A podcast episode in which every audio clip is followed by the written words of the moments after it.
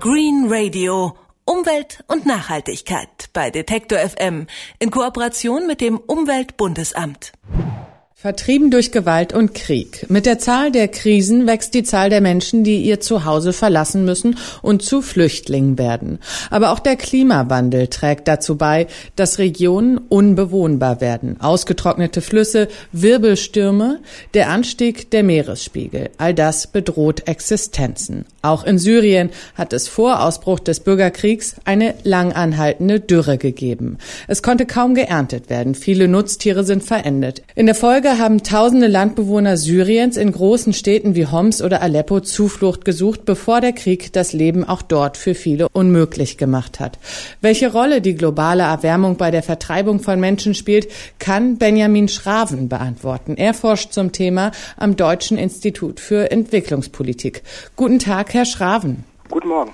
Bleiben wir zunächst beim Beispiel Syrien, also ist ja klar, der Bürgerkrieg fing an, als Assad die chemischen Waffen auf seine Bürger warf.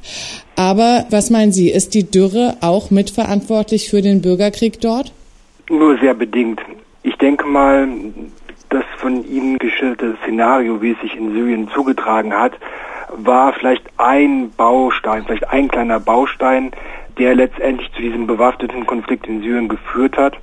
Aber das Ganze jetzt als einen Klimakrieg oder einen klimainduzierten Krieg äh, zu bewerten, das, das äh, würde mir viel zu weit gehen. Der arabische Frühling, heißt es ja häufig, ist auch motiviert durch Verteilungskämpfe, soziale Kämpfe in den Ländern, natürlich auch im Aufgebären gegen Diktaturen, aber die Ursachen waren ja auch wirtschaftliche und sozialpolitische und die haben ja was mit der Versorgung zu tun. Gibt es da einen Zusammenhang zwischen Klima und sozialen Kämpfen?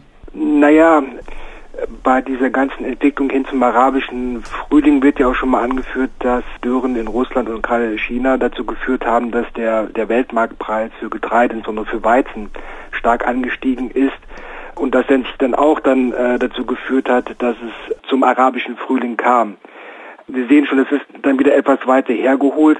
Und ich denke mal, eine direkte Wirkungslogik von Klimawandel hin zum arabischen Frühling oder zu anderen Situationen von ähm, sozialen Unruhen kann ich so empirisch nicht direkt feststellen. Das muss man immer, glaube ich, so über Umwege nicht zurechtbasteln, sage ich mal etwas flapsig, aber es gibt bestimmt keinen Automatismus, dass man sagen kann, je höher die Temperatur, je höher die Anzahl der, der Dürren innerhalb einer, äh, innerhalb einer bestimmten Zeitperiode, desto höher wird dann auch die Wahrscheinlichkeit, dass es zu sozialen Unruhen kommt oder zu, zu Konflikten kommt. Also das mhm. äh, mhm. muss man auf jeden Fall betonen.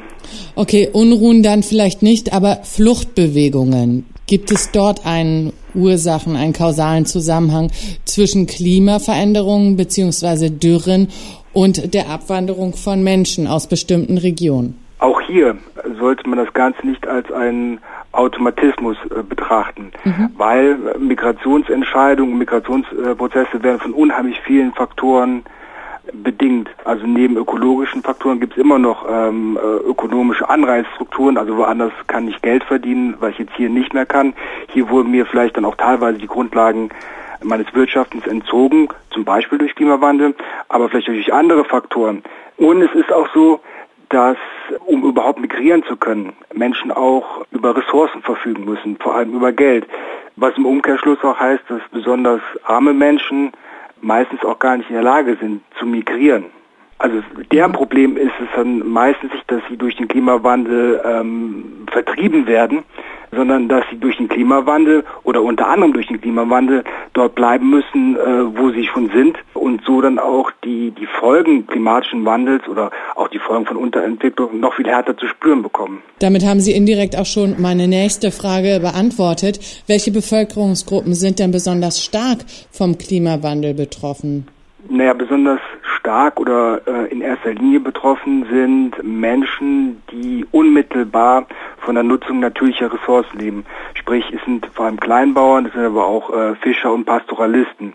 Natürlich migrieren die auch, aber das, wenn die migrieren, dann sind es äh, meistens ja Wanderungen über über äh, kürzere Distanzen weg. Also das heißt, die werden sich höchstwahrscheinlich nicht außerhalb der eigenen Landesgrenzen ihres Herkunftslandes bewegen. Und es ist auch so, dass jetzt hier nicht ganze Familien oder ganze äh, Haushalte auf den Weg machen, sondern dass wir immer einzelne Haushaltsmitglieder migrieren, um für einen gewissen Zeitraum irgendwo anders Geld zu verdienen, was sie an ihre Familien zurückschicken, damit die bei der Bewältigung oder mit der Bewältigung der, der Folgen unter anderem des klimatischen Wandels besser zurechtkommen. Also ist es gerade schon eine Besonderheit, dass ähm, ganze Familien zum Teil sehr weit, sehr weite Strecken, sehr weite Fluchtwege zurücklegen, oder?